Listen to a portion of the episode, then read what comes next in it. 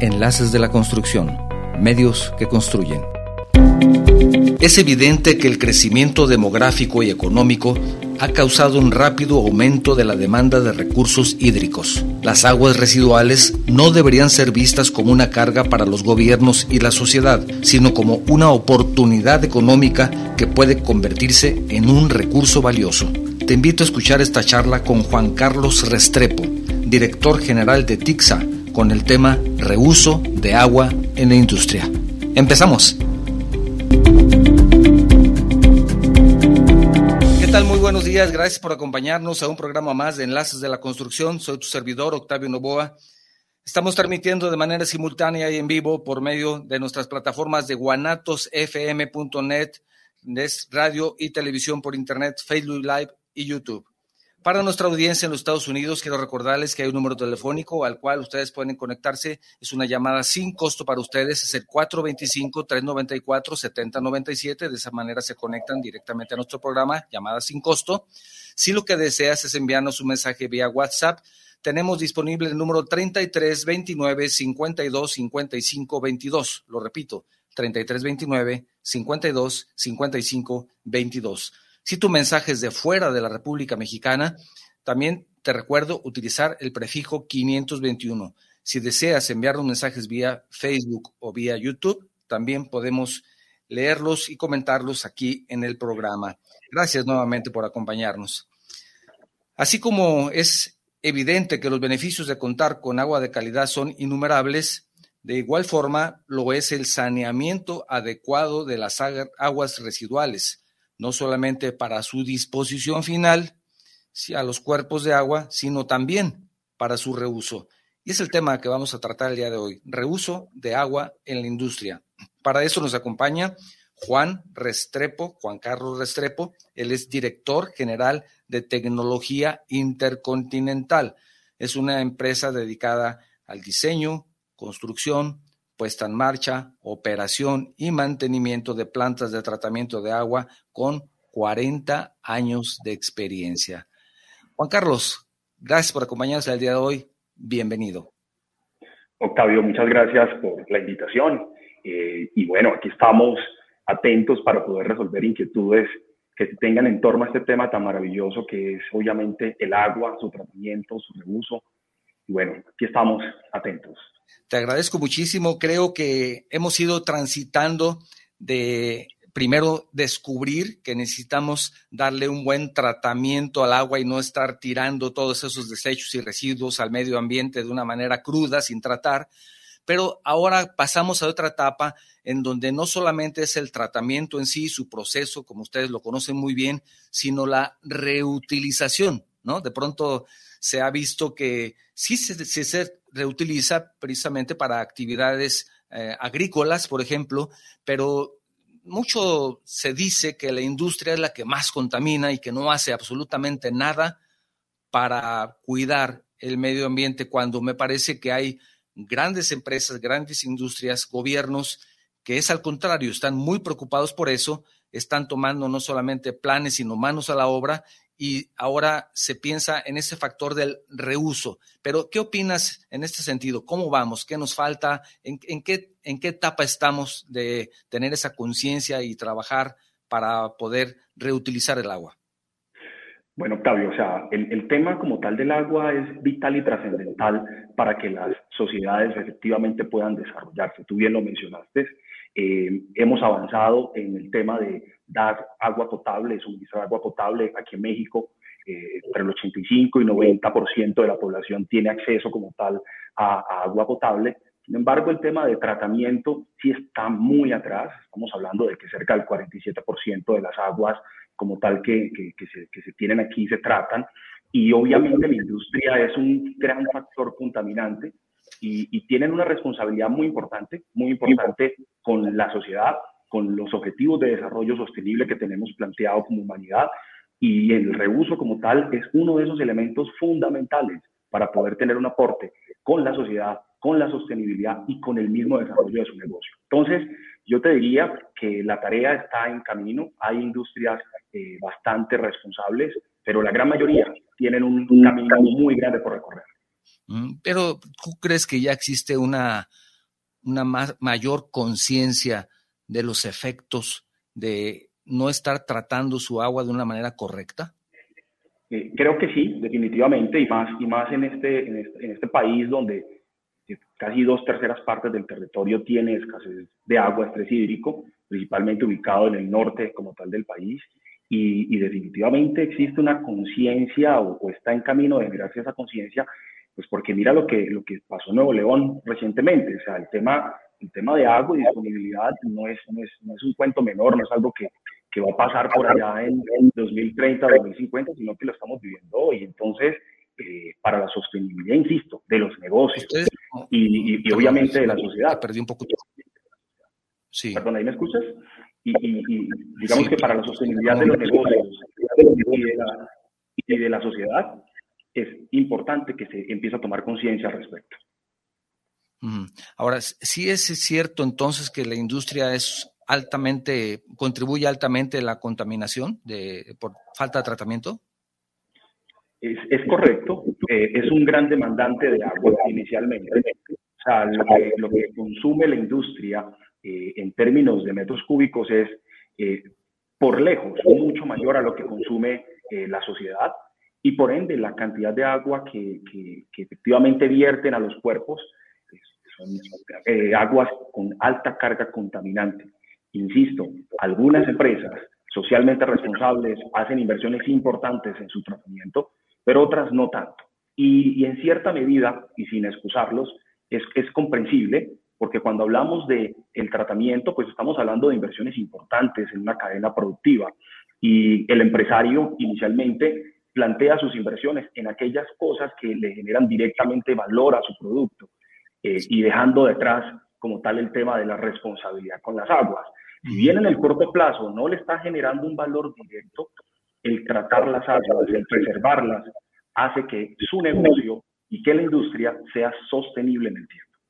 ¿Y, ¿Y, tú consideras que tendría entonces, como ya no es, lo entienden, no lo hacen por cuestión de costos, por lo menos voluntariamente, pero tiene que llegar a, permear algunas decisiones a nivel internacional, por ejemplo, vamos a decir, Banco Mundial puede decir, yo no apoyo a este país porque no está teniendo precisamente las acciones correspondientes para poder sanear el agua y no le voy a dar apoyo a ese país. Puede llegar a ese punto en donde digas, ah, caray, entonces el gobierno dice, pues vamos a hacerlo, ¿no? Tendremos claro. que llegar a ese punto en donde nos estén forzando de alguna ya forma. Estamos. Ya, ya, ya, estamos. Te Ya digo estamos. que ya estamos porque eh, definitivamente los tratados de libre comercio tienen componentes ambientales de sustentabilidad para aquellas empresas que desean exportar sus productos, tienen que tener un, unas huellas hídricas definitivamente pues bien, bien, bien marcadas, bien definidas y, y pues tienen que ser empresas que, que, efectivamente contribuyan a la sostenibilidad. Entonces, hoy por hoy, en tratados de libre comercio, el pertenecer a la OCDE, como efectivamente eh, México lo está, pues ha hecho que la normatividad en términos de agua aquí en el país para efectos de industria sea bastante estricta, comparada como tal con otros países de América Latina. Podríamos decir que México tiene una buena normatividad bastante estricta. Eh, lo que pasa es que ya el tema, el tema de cumplimiento, el tema de vigilancia, el tema de control por parte de quienes tienen que hacerlo, eh, probablemente se queda corta, pero con el instrumento que se tiene hoy de norma, de normatividad de descarga para industria, yo diría que es más que suficiente para que estas industrias contribuyan eh, de manera, digámoslo, en cierta medida coactiva, pero esperamos que en algún momento voluntario, al sostenimiento como tal de este recurso que es definitivamente vital para nosotros. Entonces, ¿consideras que la norma oficial mexicana es la adecuada? Es, es adecuada para efectivamente poder tener un control de vertimientos. Entonces, y comparada obviamente con, con, con, con, países, con países pues similares, obviamente, ya revisando, por ejemplo, la normatividad en términos de países europeos, probablemente todavía estemos en, en, un proceso de mejora, pero lo que tenemos hoy por hoy definitivamente puede contribuir a, al sostenimiento como tal de, la, de, de este recurso. Si me permites, quiero recordar el número telefónico para las personas que nos escuchan en los Estados Unidos, 425-394-7097. Es un número al cual ustedes pueden marcar una llamada sin costo y también conectarse a nuestro programa. Si lo que deseas es enviarnos un mensaje vía WhatsApp, tenemos disponible el número 3329 52 55 22, el prefijo 521. El día de hoy estamos hablando de reuso de agua en la industria. Tenemos como invitado a Juan Carlos Restrepo, que es director general de la empresa llamada Tecnología Intercontinental, que es una empresa mexicana colombiana. ¿Es así, Juan Carlos? Es correcto, y aprovecho para, para hacer un énfasis en eso. Eh, TIXA es una empresa con más de 40 años de trayectoria en tratamiento de aguas. Estamos en toda la cadena del agua, desde la captación, transporte, potabilización, saneamiento, reuso de agua. Es una empresa eh, creada por mexicanos. Eh, toda la ingeniería es una ingeniería mexicana, orgullosamente mexicana, la cual fue adquirida en 2013 por un conglomerado empresarial colombiano, que es Empresas Públicas de Medellín, que es una empresa que le pertenece al municipio de Medellín, a los ciudadanos, y es la principal utility de Colombia. Nosotros eh, en Colombia eh, principalmente somos generadores de energía eléctrica a través de, hidroeléctricas. Tenemos toda la parte de distribución, comercialización. Estamos en gas y estamos en agua. Y estamos en distintos países. Obviamente Colombia, casa matriz, en Chile con una desaladora, con la desaladora de, agua de mar para uso potable más grande de Latinoamérica, en Antofagasta, pertenece al grupo. Estamos en Panamá, en Guatemala, Salvador con eh, empresas de energía y aquí en México a través de esta empresa que, insisto, es una empresa eh, orgullosamente mexicana de capital eh, intelectual mexicano, el cual hemos venido exportando hacia Colombia para desarrollar proyectos también de alto impacto en tratamiento de agua. Y platícanos un poco respecto a, al diseño, que tú dices es tecnología mexicana, cuando hay una necesidad, evidentemente se hace un estudio y se diseña una planta de tratamiento de acuerdo a esas necesidades y ustedes lo pueden hacer. También pueden construirlo, no solamente hacer el diseño del proyecto, sino también su construcción. Y me mencionan y me llama mucho la atención la operación, puesta en marcha, operación y mantenimiento. Pero si hay una empresa o algún organismo que les contrate, ustedes pueden entregar a esa empresa la operación, decirles cómo lo hagan y dejárselos a ellos o TIXA tiene que continuar con ese proceso. Tenemos, digamos, dos, dos, modelos, dos modelos de, de, negocio, por así decirlo. Sí. Normalmente con la industria privada eh, se desarrollan proyectos tipo tailor-made, es decir, nosotros eh, le diseñamos, le construimos y le arrancamos el proyecto eh, muy customizado, no son proyectos estándar, que las calidades de agua son distintos, los requerimientos de cumplimiento son distintos, eh, también los presupuestos son distintos, hace que, que pues, la integración de, de, equipos, tecnología varíe, pero al final en esa línea nosotros hacemos el arranque, la capacitación y dejamos que el cliente efectivamente tome las riendas de la operación. Tenemos otro modelo que lo aplicamos mucho más con, con, con, gobiernos municipales. TIXA tiene hoy presencia en cerca de seis estados de la República a través de un modelo de, contrato de prestación de servicios, donde nosotros eh, le diseñamos, le construimos, invertimos, hicimos la inversión 100% pues, de los recursos para construir la planta y estamos operándola por un periodo de entre 15 y 20 años, dependiendo del contrato. Finalizado ese periodo, debemos entregarle esos activos al organismo operador y no solamente esos activos funcionales, sino con toda la inducción necesaria para que los operarios y el organismo operador se encargue de ahí en adelante de brindar el servicio. Entonces tenemos los dos modelos eh, no sé si tú conoces el, el, lago de Chapala, supongo que lo conoces. Es el, para las personas de fuera de México es el lago más grande de la República Mexicana y cuenta con algunas plantas de tratamiento en el Rivera, creo que son 20, un poco más de 20, pero desafortunadamente son plantas de tratamiento que en su mayoría no operan o no operan de una manera adecuada. Entonces, toda esa inversión, ese esfuerzo que se hizo, ahí se pierde. Creo que con este proceso que ustedes tienen, con esta opción que ustedes tienen de dejarlo, eh, terminarlo y tener la operación durante un periodo, entiendo por supuesto que tiene que ser con un acuerdo de cabildo y que tiene que llevar todo los, lo, que se requiere para poder hacer un acuerdo de ese tipo, eso le da una garantía no solamente a esa operación y a ese mantenimiento que es fundamental, sino una garantía de que ustedes están seguros de que lo que están haciendo funciona bien, ¿no? Correcto, es correcto y, y, está dando en el punto. En ocasiones eh, estos modelos eh, son satanizados por, por, ciertos sectores políticos porque de una u otra manera piensan que se está privatizando eh, algún servicio. Sin embargo, no estamos hablando de inversiones menores, no estamos hablando de responsabilidades menores, estamos hablando de comprometernos con, con un activo que no solamente debe ser construido, sino que se tiene que garantizar que funcione.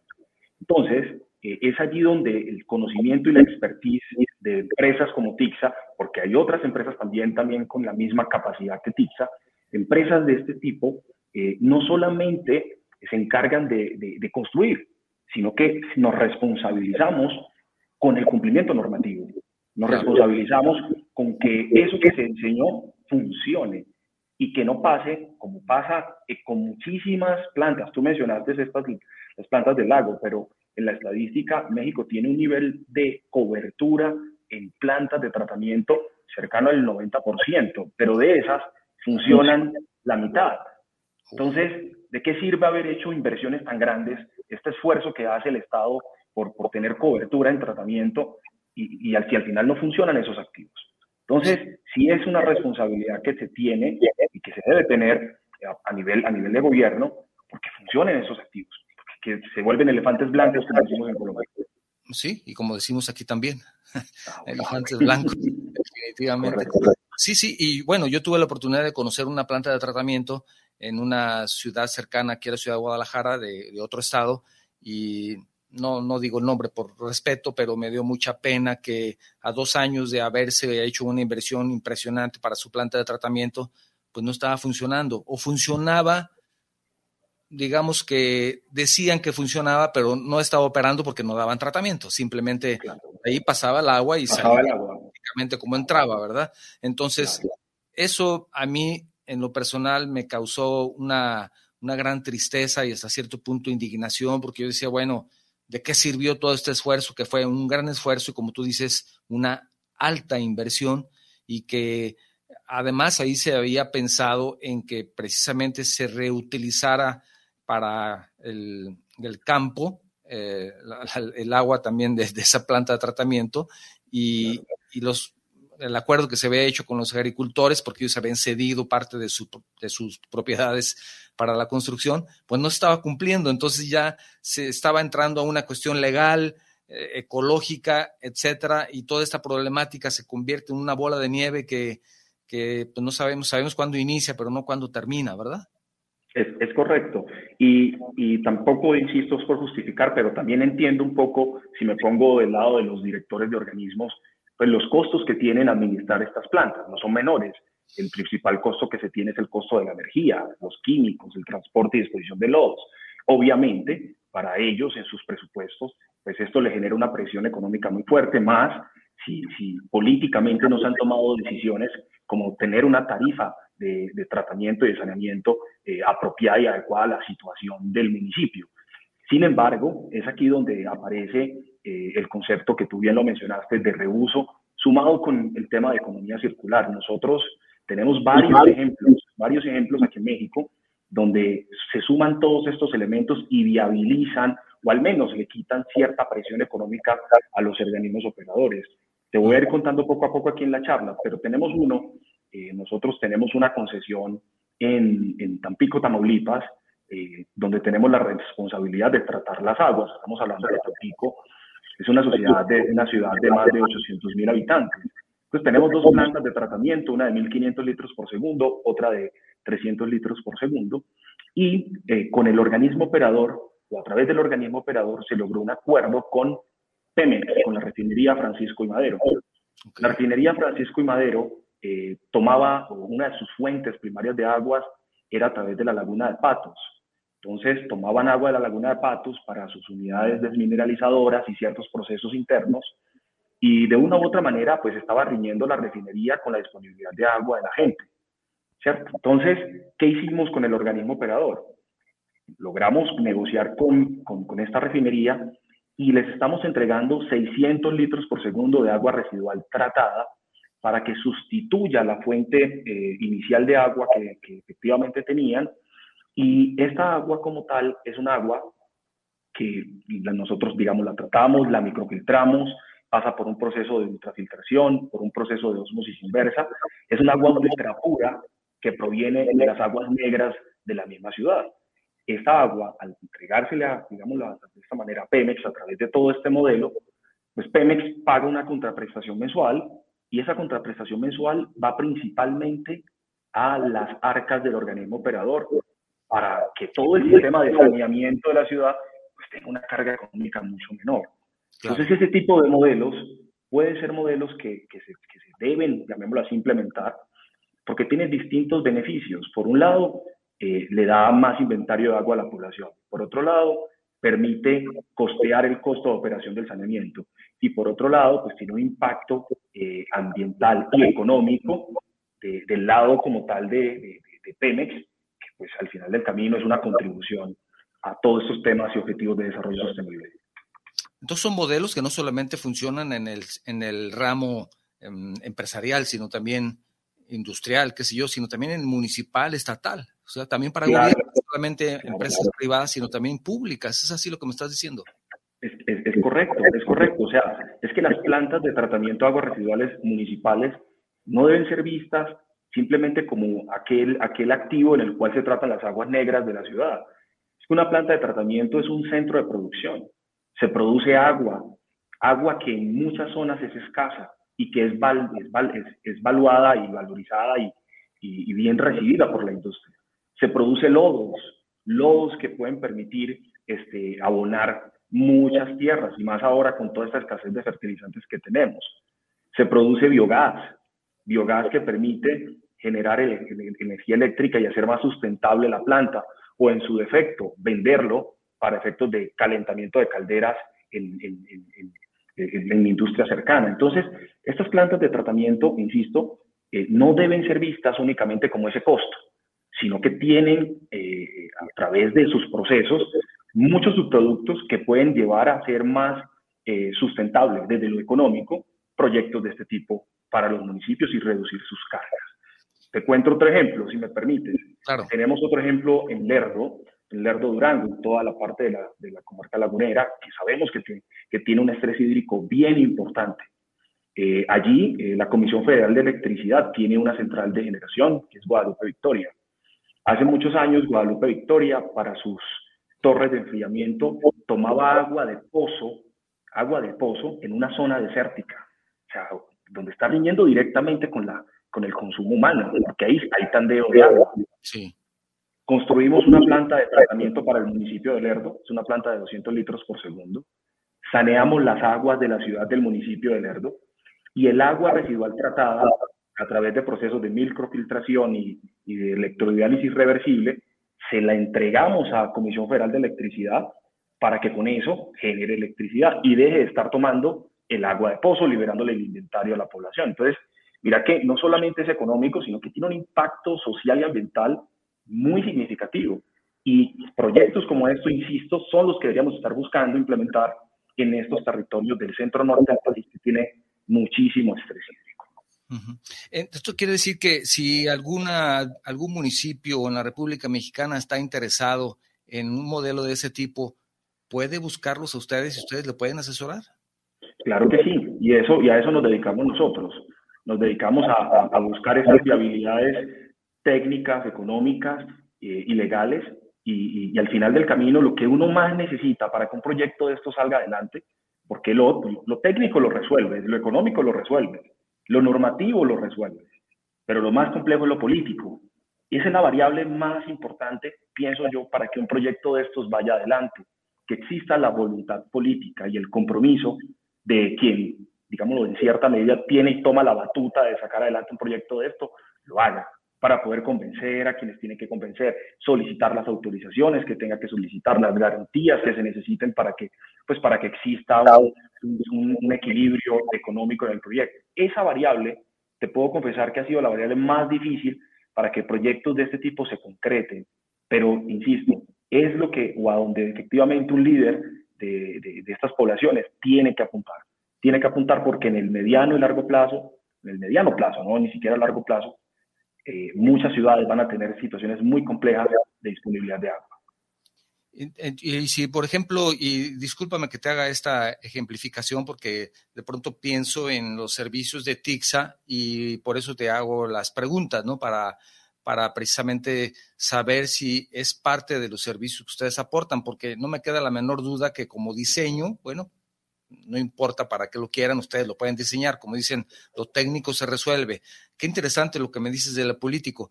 Pero regresando a la empresa privada, en caso de sectores específicos, por ejemplo, aquí tenemos muy cerca Tequila Jalisco y se produce el tequila también con un alto grado de contaminación para los ríos, entonces hay pocas plantas que, o pocas empresas que tienen sus plantas y que lo han hecho de manera forzada porque en otros países tú no tienes un buen tratamiento de tu agua y me lo demuestras, pues no te voy a comprar tequila. Entonces se les han cerrado los negocios para que no se cierre, pues necesitan tenerlo. Pero vamos a decir, para ese tipo de mm, tan específico de productores, por ejemplo, de tequila, o tenemos en Tepatitlán pollo y huevo, que son de los principales a nivel nacional, hay, hay eh, forma también de con ellos trabajar en esos proyectos específicos que tienen, mm, que son muy específicos también en sus desechos?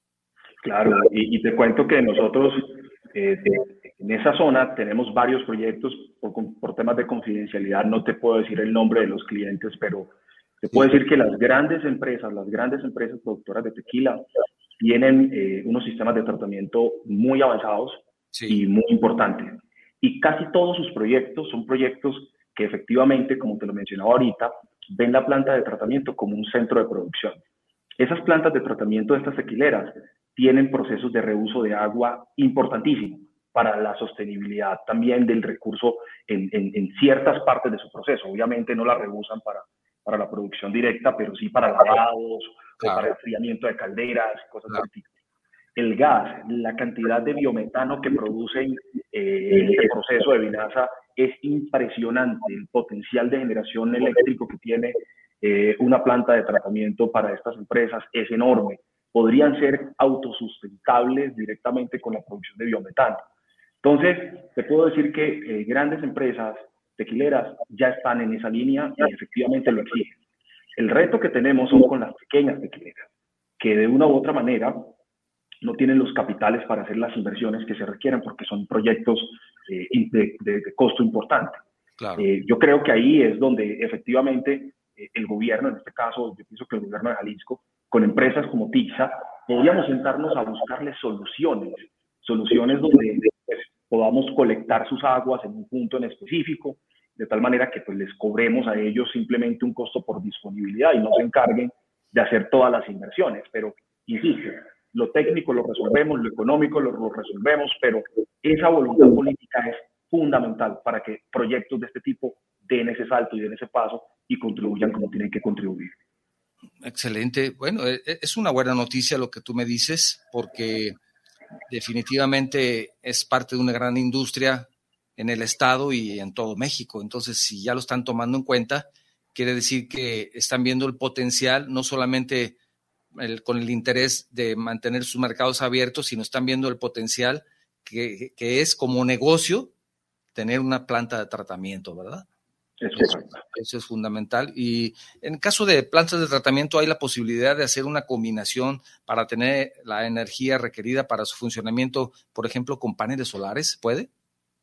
Sí, y, en, países como México, que tiene, digamos, la, dicha y la, y la, fortuna de tener tanta, tanta tierra, es muy posible tener este, campos, campos como tal de, generación eléctrica a través de paneles solares. No conozco, no conozco aquí en México de pronto alguna planta que, que tenga la generación 100% de su energía a través de esto, pero con la extensión de tierra en algunas partes del país con radiación importante, se podría tener esa, esa sustentabilidad. Pero, insisto, la más fácil y la más rápida de todas es el biometano que produce la planta. A través de los procesos anaerobios se genera muchísimo biometano y a partir de ese biometano se puede generar electricidad que eh, sustituye gran parte de los costos energéticos de la planta. Entonces, sería para poder entonces llegar al 100, nada más. Es, correcto. Podría uno, si quisiese tener un proyecto al 100%, digámoslo, en cierta medida sustentable energéticamente, se pudiese complementar con estos, con estos paneles sin problema. Es, interesante y ustedes que también son expertos en el tema de energía solar, pues bueno, yo creo que lo pueden complementar sin ningún problema. Sí, tenemos algunos mensajes que me gustaría leer. Rafael Gutiérrez, saludos para el invitado, saludos al ingeniero Novoa. Un, dice, qué bueno que están teniendo esta entrevista menciona que en tema muy importante el tema de saneamiento. Pues por supuesto que sí es también. El ingeniero Raimundo Rodríguez, saludos desde Mérida, en Venezuela. Saludos para el programa, dice Enlace de la Construcción. Saludos al invitado, felicidades por el tema. También Suger Saldierna, saludos por el programa, no nos dice de dónde. Héctor Gabriel Ruiz te manda un saludo también, felicidades. Dice lo mismo comentario, qué bueno que estamos tomando este tipo de temas. Eh, es que definitivamente a la persona que le digas conozca o no, sea especialista o no del tema del agua, yo creo que todos, absolutamente todos, sabemos de la importancia del agua porque pues ya lo vivimos. Ahora sí que no nos damos cuenta, pero ya cuando llegamos a nuestra casa y no hay agua, como tú dices, Monterrey en este momento, la situación que están pasando, como que decimos, a ah, caray, ahora sí es el tema del agua, ¿no? Desgraciadamente ya no, es, ya no son planes a futuro, sino tenemos que tomar acciones ya, ¿verdad? Ya, definitivamente, definitivamente, insisto, y te decía que dos terceras partes del territorio mexicano tiene estrés hídrico, y lo más complejo es que eh, donde está el estrés hídrico es donde tenemos la mayor cantidad de industria y de población. Entonces esa combinación es una combinación muy peligrosa y, efectivamente, pues Monterrey es un ejemplo, pero por ahí mismo pueden seguir otras ciudades. Y, no hay nada más terrorífico de verdad que llegar a la casa, abrir la llave y que no haya agua.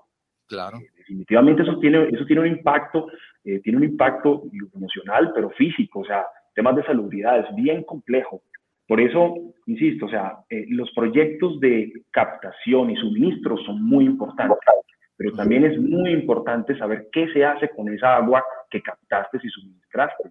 Esa agua no simplemente se puede devolver contaminada, porque al final del camino el ciclo hay que cerrarlo. Y de ahí la importancia de tomar muy en serio el tratamiento de las aguas, por disponibilidad, por salud pública, por calidad de vida.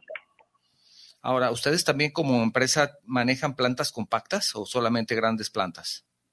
Tenemos, tenemos una línea eh, importante de plantas compactas. Eh, digamos que hay unas plantas estándares, eh, pero también tenemos esa capacidad de poder diseñar una planta compacta de acuerdo a la necesidad específica. nosotros producimos plantas de, de tratamiento compactas que van hasta 2.5 litros por segundo. son plantas que además de ser compactas pueden ser móviles. Y estas plantas tienen algo muy interesante y es que son plantas que pueden ayudar a resolver problemas de tratamiento de aguas residuales en poblaciones pequeñas o en poblaciones donde pues hacer una inversión enorme en una obra civil para una planta de tratamiento pues no le es económicamente rentable. Nosotros con estas plantas podemos llegar en una cama baja y ponemos como tal la planta. Necesitamos básicamente una plancha de, de obra civil, montamos el equipo y pues garantizar que lleguen las aguas como tal al punto y con eso podemos resolver eh, temas de tratamiento para poblaciones pequeñas, para hoteles, para unidades o conjuntos residenciales importantes. Y es una buena solución técnico-económico porque al final del camino es eficiente y cumple con los requerimientos. Otra cosa que hacemos...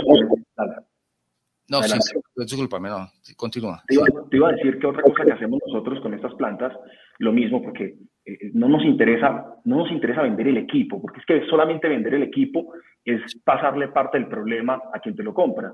Nosotros acompañamos esto a través de un servicio de renting. Nosotros llegamos con nuestro equipo, le ponemos el personal, le ponemos los químicos, nos encargamos de los lodos.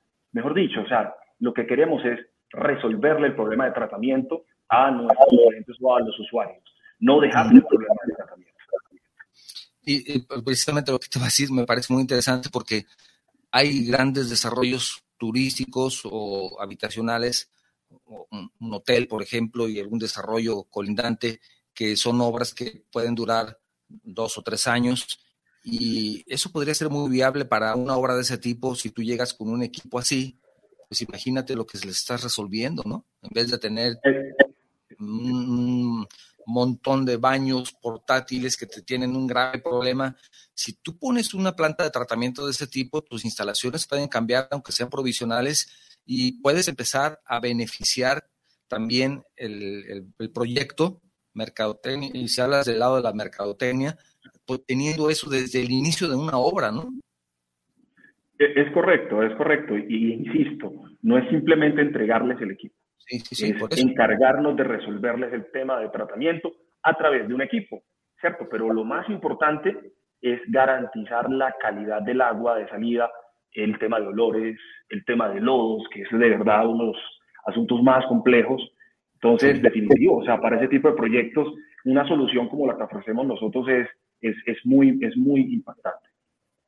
Porque ya desde ahí, si tú tienes un proyecto turístico, voy a dar un ejemplo, de nuevo, otra vez el mismo, si tú ya estás generando un agua tratada, pues puedes hacer tal vez al, empezar a forjar ya tus lagos o tu estanque o utilizarlo para riego o estarlo ya reutilizando desde el primer momento que empiezas la obra y esto me parece que puede ser increíblemente bueno porque ya estás adelantando en el saneamiento, en el reuso y además al final si tú quieres pues se puede quedar ahí, ¿verdad? Es correcto, definitivamente, definitivamente. La cantidad de agua que se gasta regando campos de golf en estos, en estos este, conjuntos residenciales es impresionante, con un, con un buen sistema de tratamiento eh, que vaya hasta niveles terciarios para que el agua que salga sea de contacto humano. Se puede tranquilamente reutilizar el agua para riego como tal de campos de golf que, insisto, consumen muchísima agua en ciertos territorios. Sí, porque si tú tienes una obra de ese tipo que tiene 400 trabajadores o 500 trabajadores en su punto máximo, pues imagínate que puedes tener un beneficio al ya tener una planta de tratamiento, un arrendamiento, ¿verdad? Es correcto, es correcto.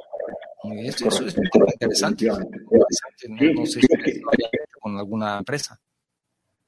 Eh, lo hemos, lo hemos trabajado con, inicialmente pues con nuestra casa matriz en Colombia, tenemos un proyecto de este tipo eh, sin embargo, es algo que nuestro equipo comercial viene impulsando de manera muy importante, eh, efectivamente, tanto en las construcciones previas, pero también como la solución definitiva. Imagínate un edificio o unas de estas unidades que pueden tener más de 600 departamentos, eso es básicamente una mini ciudad eh, que, que sufre muchísimo porque llega uno a esas unidades y en ocasiones huelen maluca por la planta de tratamiento que utilizaron, porque resulta que se hizo el diseño, se construyó y cualquiera la está operando. Eso, eso te desvaloriza tu casa, te hace muy incómoda la vivienda. Nosotros con la solución que hacemos, efectivamente lo que queremos es impactar de manera positiva ese tipo de situaciones, cumpliendo con la normatividad, cumpliendo con los olores y tener una planta totalmente estabilizada.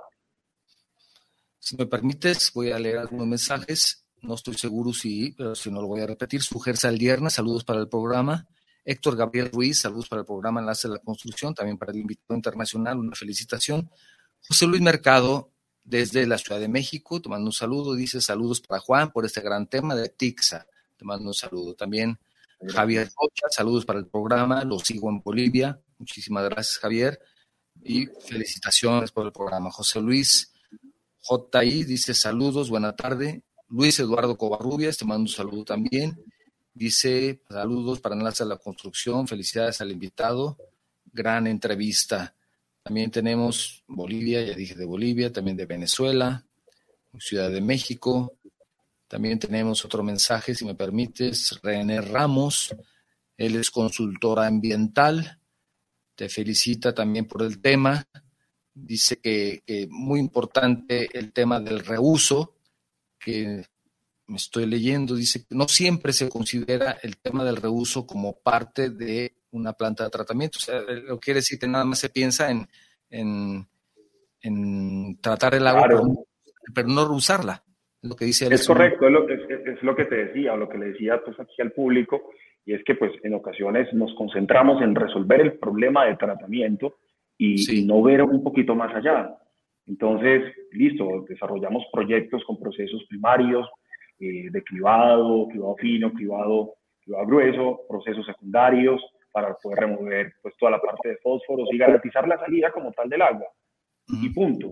Bueno, nosotros en TIXA vamos un poco más allá. Tenemos proyectos con proyectos terciarios, ¿cierto? Con microfiltración, con ultrafiltración, con osmosis inversa, eh, electrodiálisis reversible. Llegamos a esos niveles de agua que el agua es más pura que el agua potable, porque en ocasiones si quisiéramos utilizarla, tendríamos que ponerle minerales para que ah, efectivamente pues esa agua pueda ser utilizada. Es más, y esto es importante, y, yo creo que por ahora eh, nuestros países pues tienen unos mitos y unos tabúes muy complejos, pero en, países como Israel el agua residual tratada se convierte en agua potable. O sea, el agua se puede llevar a niveles de potabilización para consumo humano. Es más, da mucha tristeza cuando tenemos plantas de tratamiento donde llevamos y, tratamos el agua a un nivel tan importante que cuando la ponemos en los cuerpos receptores, literalmente el cuerpo receptor me ensucia el agua residual que, estoy limpiando. Entonces eso, es tristeza, está más contaminado el cuerpo receptor. Que aguas abajo es la fuente de captación para una potabilizadora. Bueno, hay, hay, una, hay una cervecería en Milwaukee, precisamente, lo normal es toma, toma agua del cauce, está la planta de tratamiento y lo normal es que lo, tiren aguas abajo, pero en este caso hacen lo contrario. Están tan seguros de, sus desechos que lo hacen aguas arriba y vuelve otra vez a usarse parte de ello. Como, como es correcto. Tan importante eh, y llegar a, esa, a esa calidad. ¿Qué tanto ha avanzado la tecnología de tratamiento de aguas residuales en los últimos años, Juan Carlos? Bueno, yo, te diría que el proceso de tratamiento es un proceso relativamente, ¿cómo lo llaman? Los ingenieros pronto se pueden sentir un poquito ofendidos. Yo no soy ingeniero de campo, yo soy administrador, ingeniero administrador y financiero. Ya solamente que le he aprendido un poco al tema. Pero, pero el punto aquí interesante es que el proceso como tal no ha cambiado mucho. O sea, el proceso de tratamiento es, es, es casi, casi el mismo desde hace casi 100 años. Lo que efectivamente ha venido puliéndose mucho es con qué equipos se, se hace este proceso. Entonces, con los equipos sí, efectivamente, eh, ha habido una evolución importante eh, para efectos de poder lograr mejores eficiencias, tanto energéticas como de cumplimiento, como de cumplimiento ambiental. Eh, sin embargo, yo creo que el gran reto que tiene hoy por hoy tecnológico todo este proceso de tratamiento sigue siendo el tema de eficiencias en, en, en, en temas energéticos, en consumo de químicos para, para, para, los procesos y eh, algo muy importante es efectivamente en el tema de la, de, la, de la duración como tal de los equipos. Entonces, lo que yo te diría es, como proceso no hay mucha evolución, como tecnología para los procesos sí ha avanzado muchísimo, pero tienen retos importantes en hacer mucho más eficientes estas plantas. Por ejemplo, en el tema de producción de lodos. En el tema de producción de lodos hay unos retos muy grandes porque es de los grandes dolores de cabeza que tienen tanto los organismos operadores como la industria. O sea, procesos que te producen demasiado lodo. Eh, la pregunta es qué vas a hacer con esos lodos, dónde los vas a poner, cuánto te cuesta disponerlo. Entonces, ahí es donde tenemos un reto, tiene un reto importante eh, este, este, este sector. Y, por ejemplo, en ese caso se pueden hacer convenios, por ejemplo, con zonas agrícolas y para poder reutilizar esos lodos. Puede, puede haber. Sí, yo te diría que eh, depende de la normatividad de cada país. Hay, hay países que son mucho más estrictos en el tema como tal de, de, disponibilidad de lodos. México tiene unas, eh, llamémoslo así, una, ha ido un, poco, un paso un poco más adelante. En México como tal se pueden utilizar los lodos para mejoramiento de suelos, eh, para, para efectivamente eh, en ciertos cultivos eh, con cierta definición de la normatividad, es decir, si es de tallo corto, de tallo alto, pero aquí en México efectivamente sí, y nosotros eh, con unos lodos, en algunos de nuestros proyectos, con lodos con los niveles de estabilización que requiere la norma, efectivamente se los entregamos a agricultores para todos sus procesos como tal de mejoramiento de suelos. Países como Colombia son un poco más restrictivos aún en el tema de los lodos y bueno, eso es un reto adicional para esos países en el tema como tal de, de los costos que implica la disposición del mismo. Y pues porque pueden ser negocios también interesantes hacer ese tipo de convenios, ¿verdad? No solamente sea lo que sí. el negocio, sino también de ese negocio. Claro que sí, por eso te digo que las plantas de tratamiento son un centro de producción, producen lodos, ese lodo puede ser en algún momento pues abono orgánico para, para, para, efectos de cultivo. Obviamente la normatividad en cada país aplica y, y ahí también hay una, una, línea importante. Hoy nosotros no tenemos línea de negocios en ese sentido. Eh, para nosotros lo más importante es poder tener una, una disposición eh, que sea costo eficiente para, para nuestros proyectos, pero al mismo tiempo que tenga un impacto positivo para, para los agricultores, entregando un lodo totalmente estabilizado y que cumpla con la normatividad que se exige en el país. Claro, claro. También tenemos un mensaje de Daniel Azuaje. Dice saludos desde la República Dominicana a Tixa y también a Juan. Dice Julieta Torres, saludos desde la Ciudad de México. Saludos a Juan Carlos Restrepo por tener este tema de súper interés del tema de reuso de agua. Lo que te digo es que es un tema interesante, pero ¿a dónde ha caminado y transitado para llegar al reuso? Que antes no se pensaba en eso. Es lo que me parece tan interesante. Claro, claro, claro que sí. Yo creo que desde las plantas compactas hasta macroplantas se le puede llamar así, ya sea para uso industrial, ya sea para uso privado, ya sea para uso municipal o público, estatal, público, me parece que cumple toda la gama de, no solamente de su proceso, sino de sus clientes, ¿verdad? Es igual, público o privado, ustedes los pueden atender. Es correcto. Nosotros tenemos eh, definidos como tal ciertos sectores.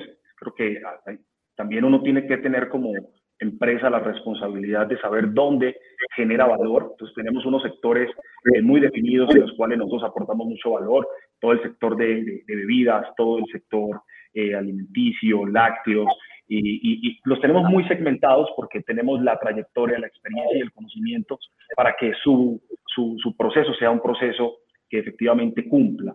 Entonces tenemos sectorizados nuestros clientes, tanto también por, por países, estamos eh, atendiendo México, atendemos Colombia, atendemos Panamá, Honduras. Entonces son países donde efectivamente, pues, entre otros, donde efectivamente brindamos nuestros, nuestros servicios. Y, sí, definitivamente, eh, como te decía desde un principio, estamos desde la captación, transporte, potabilización, tratamiento del agua residual y el reuso como tal de la misma. Entonces, eh, TIXA tiene esa cobertura importante y aquí estamos para poder darle y entregarle valor principalmente a nuestros clientes y claramente al medio ambiente y a la sociedad que se ve impactada con estos proyectos. Eh, no hablamos mucho respecto al tema, pero me pareció escucharte decir que también plantas desalinizadoras. ¿Estoy en lo correcto o no? Es correcto. No, no, te voy a contar algo importante. Nosotros tenemos como grupo EPM, les decía, la desaladora más grande de producción de agua potable que está en, Antofagasta, se llama Agua de Antofagasta. Y, es una, y, es, y, es, y es una planta, es una planta que, que, o es una empresa, mejor dicho, que tiene mucho conocimiento y mucha trayectoria en desalación de agua. Y ojo, para allá va México. Centro norte del país, insisto, eh, tenemos unas costas muy grandes y se vuelve como tal el mar nuestra fuente de abastecimiento casi primaria. Ya los pozos están súper explotados. Los pozos están súper explotados. Cada vez hay que bajar eh, a mayores profundidades, encontrando mayores metales pesados, que su tratamiento es muy costoso y que si no se hace bien puede tener un impacto eh, en la comunidad significativo. Entonces la desalación se vuelve como tal una gran opción. Y TIXA, a través de su empresa hermana, puede también desarrollar proyectos de ese tipo aquí en México. Y hacia allá también estamos apuntando. De la mano, obviamente, del gobierno nacional, que obviamente estos proyectos tienen que venir eh, auspiciados por ellos, pero con el conocimiento, la expertise y los recursos eh, que, que, nos permite eh, el grupo EPM poner a disposición del territorio mexicano. Sí, porque me vino a la mente em, Baja California, en, Los Cabos, tienen una planta de ahora, sin embargo, ya no es suficiente, ya no es suficiente. El servicio que tienen ellos ahí realmente se ha sido, pues ha sido rebasado, ¿verdad? Y Total planta de tratamiento porque sigue creciendo, sigue creciendo. Y, lo que te quiero comentar es que también ahora los, gobiernos se han dado cuenta de que no solamente es si queremos un nuevo desarrollo industrial, hotelero, el que sea, el gobierno tiene que dar los servicios para poder ser competitivo y no solamente de comunicaciones, no solamente de energía, hablando por ejemplo de la electricidad, sino también el agua. Y para poder ser competitivo, tienes que darle agua a un industrial. Si tú le dices, ven te invito como gobierno a poner tu desarrollo en este parque industrial, pero le dices no tengo agua, pues yo creo que no, no, no les va a interesar mucho. Entonces, ¿tú crees que los gobiernos ya están dando cuenta de esa necesidad de también hacer ese tipo de, inversiones para poder crecer como, como gobierno municipal o estatal? Yo, yo pienso que sí, lastimosamente es, y creo que es muy reactivo, yo creo que debería haber una planeación en ese sentido. Tú lo estás mencionando perfectamente, mira cómo el agua se mete en la competitividad de un país. O sea, la, disponibilidad de recursos impacta directamente la, la competitividad del territorio.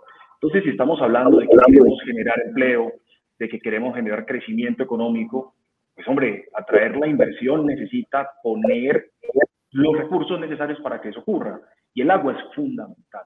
Lo que nos está pasando es que lo estamos haciendo de manera reactiva.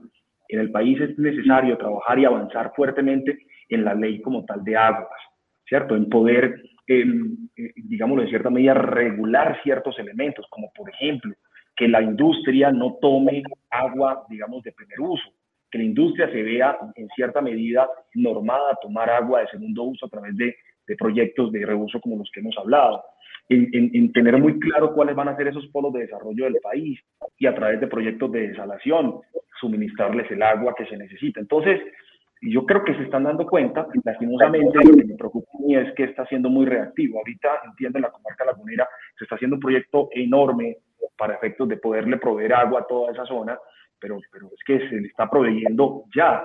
Pero vaya si mira, el nivel de escasez de agua de la zona es complejo.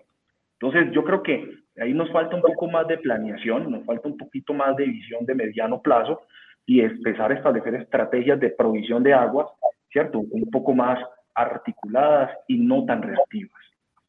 Sí, sí, porque imagínate, eh, pueden hacer un gran negocio, decidir irte a Aguascalientes o ir a Jalisco o ir a cualquier otro estado porque si tú le garantizas el tener suministro de agua, no solamente, como te digo, vías de comunicación, ya sean carreteras, sean férreas, un aeropuerto cercano y todo lo que normalmente se ofrece cuando se hace, por ejemplo, un parque industrial. Y también se ofrece el tema eléctrico, etcétera, etcétera. Pero si ofreces también de alguna forma tener esa opción de garantizar hasta donde sea posible el tener agua y además darle un tratamiento adecuado para que ellos en su industria puedan decir, yo tengo este um, handicap, ¿cómo le llaman esta ventaja, verdad? Esta ventaja competitiva, sí, comparativa, sí. Pueden vender más, todo esto redunda en hacer un buen negocio para todos, mejorar el medio ambiente, dar más empleos, más competitividad, como bien lo dices, y hacer un buen negocio para todos. Entonces, yo veo que el agua puede ser un buen negocio para todos. Desafortunadamente, y lamento escuchar lo que me dices, es reactivo y, no se está pensando en, para un futuro. Eso no, me agrada. Y, un ejemplo, un ejemplo de, de reactivo, que el tema reactivo es que una empresa muy grande de fertilizantes se está ubicando en, el estado de Durango. y, y, la pregunta es de dónde va a sacar el agua. Ah, bueno, la respuesta de dónde va a sacar el agua es agua residual tratada de una de las plantas que tenemos nosotros. Pero eso es algo que, efectivamente se vino a concretar en cierta medida hace un año, cuando hace tres años esta empresa pues ya tenía todas las intenciones de ubicarse en ese territorio, ya se les había entregado en comodato el terreno. Entonces, venga, eh, antes de, tomar esas decisiones, yo creo que la provisión de los recursos tiene que estar garantizados. Entonces, de manera reactiva entramos nosotros, pero pudo haber pasado que no hubiese agua y entonces Sí. Una inversión de miles de millones de dólares en riesgo. Mire lo que pasó en Mexicali también con una empresa cervecera. ¿Cierto? ¿Cuánto dinero invirtió esta empresa para luego tener un conflicto por el tema de agua? Entonces, eso le apunta directamente, insisto, a la competitividad del país. Debe tener una política de planeación de agua un poco más pensada, pensando efectivamente en dar esas condiciones para que, para que el país se siga desarrollando y siga creciendo. Claro, claro. También tenemos un mensaje de Álvaro González, saludos para el programa. Lo escucho en, Austin, en Texas. Me impacta cada entrevista que están elaborando semana a semana con calidad internacional. Muchísimas gracias, Álvaro, por tu comentario. El ingeniero René Arturo Rogers, saludos desde Calexico, California. Una felicitación para Tixa por hacer de esto algo importante para el mundo. También te manda el ingeniero René. Víctor Hugo Torreblanca Cabañas, saludos a Carlos Restrepo. Vamos para adelante en el reuso de los lodos, dice, dice Víctor.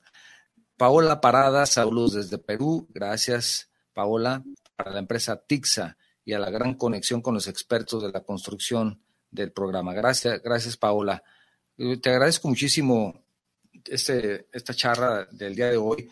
Ya estamos sobre el tiempo, pero me gustaría, sin ningún problema, que si deseas agregar algo, Juan Carlos, por favor, algo que nos haya quedado en el tintero, algo que tú consideres importante comentarnos con todo gusto, es un placer escucharte. No, más que nada agradecerte a ti este espacio, poder, poder transmitir y comunicarles un poco de lo que hacemos como empresa, eh, que va más allá de un tema técnico, es una responsabilidad que tenemos nosotros con, con los territorios, con eh, la sociedad, con la humanidad. Eh, trabajar en TIXA es muy placentero porque lo que hacemos pues, no es solamente entregar un producto, lo que hacemos es efectivamente garantizar la preservación de la vida a través del agua. Entonces, decirles a todos sus, a todas las personas que se conectaron, que pues, nos visiten en nuestras redes sociales, que efectivamente nos visiten en nuestra página web www.pixa.com.mx y bueno, estamos aquí atentos a cualquier necesidad que tengan y, como compañía eh, entregarles nuestra promesa de valor, soluciones confiables y factibles en tratamiento de agua. Eso es lo único que tengo para decirte y agradecerte muchísimo este espacio. Al contrario, al contrario, qué bueno que pudimos hacer la charla, qué bueno que tuvimos esta oportunidad de platicar contigo. Quiero agradecer especialmente a, a Vázquez, que él fue el que nos apoyó todo el tiempo para poder concretar la, charla. Le agradezco muchísimo, eso no, no podría dejar pasar la oportunidad de, de agradecerle, por supuesto, a ti también, Juan Carlos, muchísimas gracias. Y, y, estoy verdaderamente en algunos temas un poco sorprendido por tu comentario. Nos creo que nos hace falta todavía mucho por hacer y, el tiempo ya se nos vino encima, ya no es tiempo de proyectar y de planear, sino es tiempo de realizar y de ejecutar. Tenemos ahora sí que este problema encima y desafortunadamente tenemos que ser reactivos, como también lo mencionas, pero afortunadamente hay empresas como TIXA que tienen toda la capacidad para poder desarrollar cualquier tipo de proyecto en lo privado o en lo público. Repítanos, por favor, Erickson, antes de concluir, las redes sociales, cómo los podemos encontrar, si alguna persona está interesada, ya que este programa pues, lo están viendo en vivo, sin embargo, como queda grabado, quiero recordarles que el programa se graba y se sube a dos plataformas de podcast, que en Spotify y en iVoox, a partir del próximo miércoles ya podrán ustedes ver las ligas en nuestra página de Facebook para si desean escuchar el tema, si no lo escucharon completo, lo quieren volver a escuchar, ahí lo van a encontrar. Pero ¿cómo encontramos a Tixa? ¿Nos hace favor de repetirnos, Juan Carlos? Claro que sí. Eh, nuestra página web www.tixa.com.mx y nos pueden seguir en Twitter, en LinkedIn, en Instagram, en Facebook como Tixa eh, Grupo EPM. Tixa es T T-I-C-S-A. T-I-C-S-A. TIXA. TIXA, que es Tecnología Intercontinental, perteneciente al grupo EPM. E Correcto. ¿Qué, Hay que platicar de eso, Juan Carlos. Me pareció, oye, la que son una eh, empresa en, Colombia, empresa pública. Entonces, esto... eso será, eso puede ser un programa también adicional. mucho esto, pero esta combinación de privada pública, por lo menos no la he escuchado, no sé qué nos puedes comentar. Simplemente para decirte, Empresas Públicas de Medellín aporta al municipio de Medellín, a la ciudad de Medellín, que es de más de 4 millones de habitantes, todo el área metropolitana, cerca del 25% de su presupuesto anual a través de utilidades que efectivamente genera como tal la compañía. Eh, ¿Me estás escuchando, cierto? Te perdí un poquito la conexión. No, te escucho perfecto, sí, perfecto. Es correcto. Entonces, es una empresa pública, 100% pública, los dueños son los ciudadanos del municipio de Medellín y, es una empresa que genera utilidades y muchas utilidades a través de un modelo de gobierno corporativo que le ha permitido por más de 65 años ser una empresa exitosa. Creo que tendremos en, en, otro espacio, si quieres, te cuento un poquito que, de la historia y la trayectoria que he tenido, que es un modelo, insisto, empresarial que, que, puede ser replicado en distintos territorios, armando empresas, empresas de gobierno exitosas. Eh, claro, y, y, esto es, dice mucho, dice mucho. Ahora sí, como bien lo dice, los dueños son los ciudadanos. Oye, pues hasta, hasta me sentí bien y hasta como que me acomodé un poco. y dije, ah, caray, pues ahora sí que puedo hacer. Los dueños son los ciudadanos. Claro, somos todos nosotros, somos todos nosotros. Si hacer un buen negocio, además contribuir con el medio ambiente, oye, pues qué, fabuloso es esto, qué fabuloso. Te felicito muchísimas gracias para haber, por habernos acompañado el día de hoy.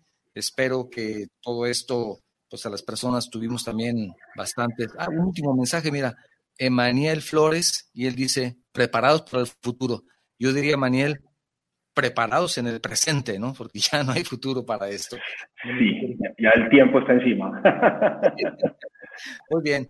Te agradezco nuevamente. Ha sido un honor platicar contigo. Gracias por todos tus comentarios. Gracias por, acompañarnos. Y gracias a todos ustedes, nuestros seguidores en Facebook, en YouTube, en, también en Guanatos. Gracias por habernos acompañado el día de hoy. Les agradezco muchísimo. Esto fue Enlaces de la Construcción, medios que construyen. Gracias. Esto fue Enlaces de la Construcción, medios que construyen